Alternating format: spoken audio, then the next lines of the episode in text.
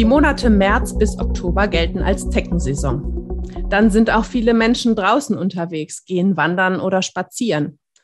Unliebsame Mitbringsel dieser Streifzüge durch die Natur können Zecken sein.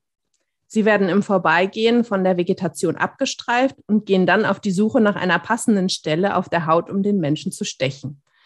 Dabei können vor allem zwei gefährliche Krankheiten übertragen werden, die Borreliose und die Frühsommer-Meningoenzephalitis, kurz FSME genannt. Vielleicht haben Sie auch schon die Erfahrung eines Zeckenstiches gemacht, liebe Zuhörerinnen und Zuhörer für Menschen, die draußen in der Natur arbeiten, wie in der Forstwirtschaft, bei Straßenmeistereien oder der Bundeswehr, gibt es spezielle Schutzkleidung, die mit dem Biozid Permetrin behandelt ist. Permetrin ist für Zecken ein Kontaktgift. Sobald Zecken mit dem Wirkstoff in Kontakt kommen, gelangt er in das zentrale Nervensystem der Tiere und die Zecken sterben. Dadurch können sie logischerweise auch nicht mehr stechen. So könnte man behaupten, dass behandelte Schutzkleidung doch ideal ist, indem sie das Zeckenproblem minimiert. Aber dadurch, dass Permetrin ein Biozid ist, ist das nicht so unproblematisch, wie es auf den ersten Blick scheint.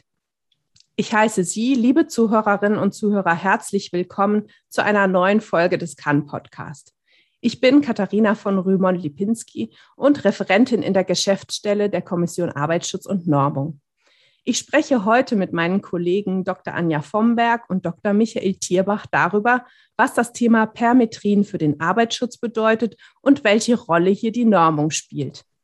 Euch beiden auch ein herzliches Willkommen in Cannes Podcast. Schön, dass ihr da seid. Damit die Menschen, die zuhören, besser wissen, mit wem sie es zu tun haben, bitte stellt euch einmal kurz vor. Ja, vielen Dank. Ich bin Anja Vomberg und arbeite als Referentin in der Geschäftsstelle der Kommission Arbeitsschutz und Normung schwerpunktmäßig hier im Bereich der Gefährdungen durch Biostoffe und Gefahrstoffe. Ja, auch von mir einen schönen Gruß an alle Zuhörerinnen und Zuhörer.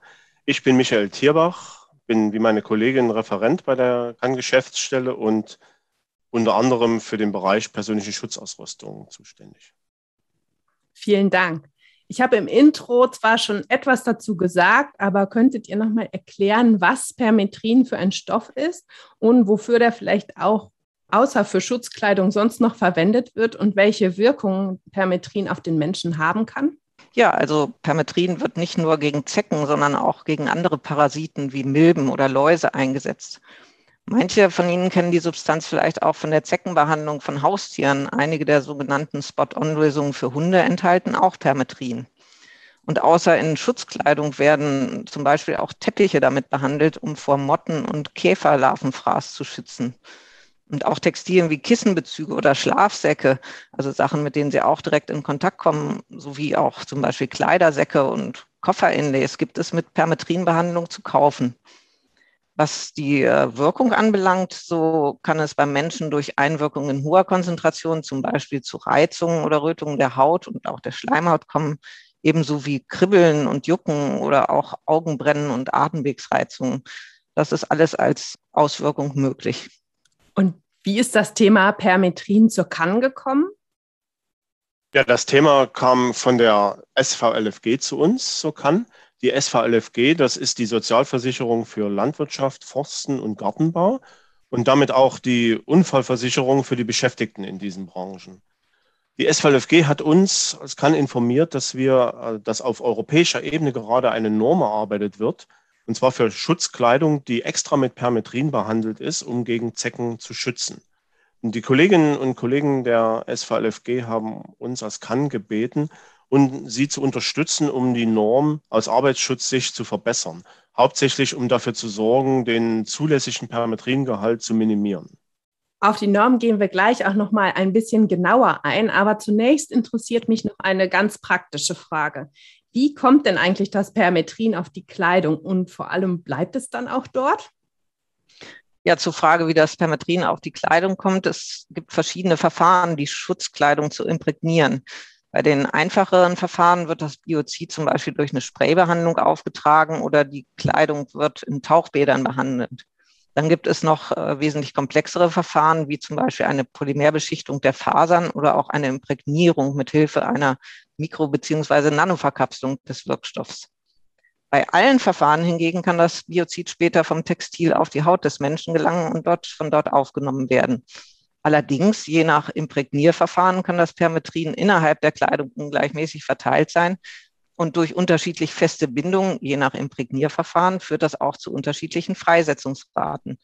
Hier ist eindeutig noch einiges an Forschung nötig. Und wenn die Forschung dann äh, erledigt ist, dann wäre es ganz wichtig, dass man dann die Verfahren künftig auch standardisiert. Das ist in der Norm bisher nicht der Fall. Das wäre ja dann ein gutes Thema für eine weitere Überarbeitung. Aber was genau steht denn eigentlich in der erwähnten Norm zu der Schutzkleidung drin? Ja, wie jede Norm werden Anforderungen festgelegt. Hier eben Anforderungen für Kleidungsstücke, die Schutz gegen Zeckenstiche durch die Behandlung mit Permetrin unterstützen. Es geht zum Beispiel um die Konzentration an Permetrin, das heißt, wie viel Permetrin maximal in der Schutzkleidung sein darf und wie das überprüft werden kann. So ist eine Norm meistens aufgebaut. Es werden Anforderungen aufgestellt und Prüfungen, wie dieses getestet werden muss. Hier in der Norm wird der Permetringehalt nicht nur im Neuzustand der Kleidung untersucht, sondern auch, wenn die Kleidung öfter gewaschen wurde. Neben chemischen Prüfungen wird sowohl das neue als auch das 100 Mal gewaschene Kleidungsstück mit realen Zecken getestet. Dazu werden wirklich echte Zecken auf die Kleidung gesetzt, die innerhalb einer bestimmten Zeit bewegungsunfähig werden müssen. Dann ist der Test bestanden. Außerdem gibt es in der Norm Anforderungen zur Kennzeichnung der Kleidung und Hinweise für die Nutzung, zum Beispiel wie die Kleidung richtig gereinigt werden soll. Und welche Probleme gibt es aus Sicht des Arbeitsschutzes mit der Norm? Ja, das Hauptproblem ist, dass die Norm einen Gehalt an Permetrin erlaubt, der höher ist als die Empfehlung der Weltgesundheitsorganisation der WHO. Und wenn wir dann noch die zulässige ungleichmäßige Verteilung, von der ich eben sprach, hinzurechnen, dann darf der WHO-Wert um über 50, also darf der Wert um über 50 Prozent höher liegen, als die WHO empfiehlt. Das ist der Ansatzpunkt für unsere Kritik an diesem Normentwurf. Wir verlangen, dass zumindest der WHO-Wert eingehalten wird. Denn das Besondere an diesen Produkten ist ja, dass für den Schutz des Menschen eine Substanz verwendet wird, die den Menschen schützen soll, aber auch schädigen kann. Wir müssen hier nach dem Prinzip vorgehen, nur so viel wie nötig, aber so wenig wie möglich. Und was heißt das genau? Weiß man denn schon, wie viel nötig und wie wenig möglich ist, um Zecken abzuwehren? Ja, das ist genau der springende Punkt. Auf beide Fragen gibt es zurzeit noch keine konkreten Antworten. Hier gibt es einfach noch Wissenslücken. Die Norm selber legt eine maximale mögliche Anfangskonzentration an Permetrin fest. Und es gibt diese Prüfung, ob nach 100 Wäschen noch genügend Permetrin vorhanden ist, um die Zecken damit bewegungsunfähig zu machen. Das ist der Test mit den realen Zecken, den ich gerade erwähnt hatte. Äh, der Permetringehalt wird hier also nicht gemessen, sondern durch die Wirkung auf die Zecken untersucht. Und zur Frage, wie niedrig die Konzentration an Permetrin sein kann, um einerseits die Schutzwirkung gegen die Zecken zu erreichen, aber andererseits den Menschen auch möglichst gering zu belasten, gibt es leider nur wenige Studien. Und die meisten dieser Studien untersuchen nicht die Wirkung des Permetrin auf die Zecken, sondern auf den Menschen. Und dabei gehen sie von Kleidung aus oder untersuchen Kleidung, die einen Permetringehalt hat in der Höhe der WHO-Empfehlung. Das heißt, der Anfangsgehalt wird also gar nicht variiert und wir können gar keine Schlussfolgerungen auf die, äh, auf die Schutzwirkung ziehen. Eine ähnliche Studienlage haben wir bei der Einbringung des Permetrin in die Kleidung, diese, die Imprägniermethode.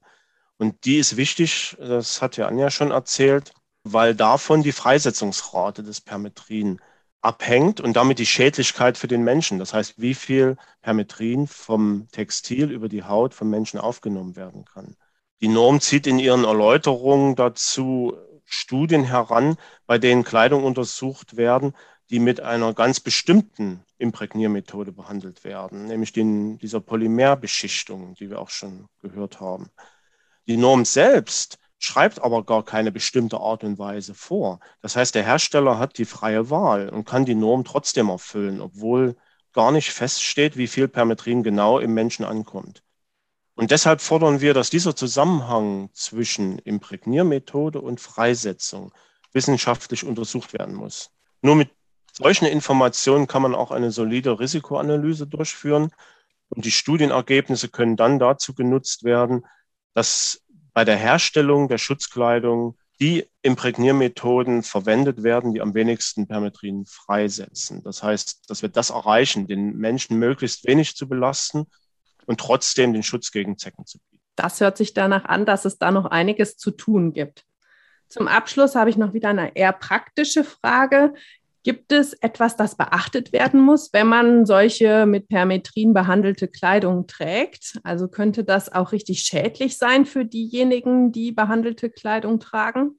Ja, die möglichen Wirkungen von Permetrin habe ich ja bereits erwähnt. Und auch, dass das Permetrin eben definitiv vom Stoff in die Haut der Personen gelangen kann, die die Kleidung tragen. Problematisch ist, dass verschiedene Faktoren, die man aber oft nicht kennt, eine Rolle dabei spielen, wie viel vom Biozid aufgenommen wird. Zum Beispiel, welche Menge an Biozid enthält meine Kleidung überhaupt? Oder wie wurde die Kleidung imprägniert? Genauso wie, wie große Bereiche der Kleidung haben überhaupt direkten Körperkontakt und welche Rolle spielt es, wenn man stark schwitzt? Das sind alles Fragen, die auch noch zu klären sind und der, die die Personen, die die Kleidung tragen, nicht wissen und nicht wissen können daraus können wir schlussfolgern, dass man die Kleidung also nur dann tragen sollte, wenn tatsächlich das Risiko eines Zeckenstichs besteht. Also bitte nicht im Nachgang zu arbeiten im Freien, dann weiter im Büro tragen oder auch privat zum Beispiel beim Heimwerken in der Garage würde ich ganz klar davon abraten. Weiterhin wissen wir auch alle, dass der Schutz nie hundertprozentig ist.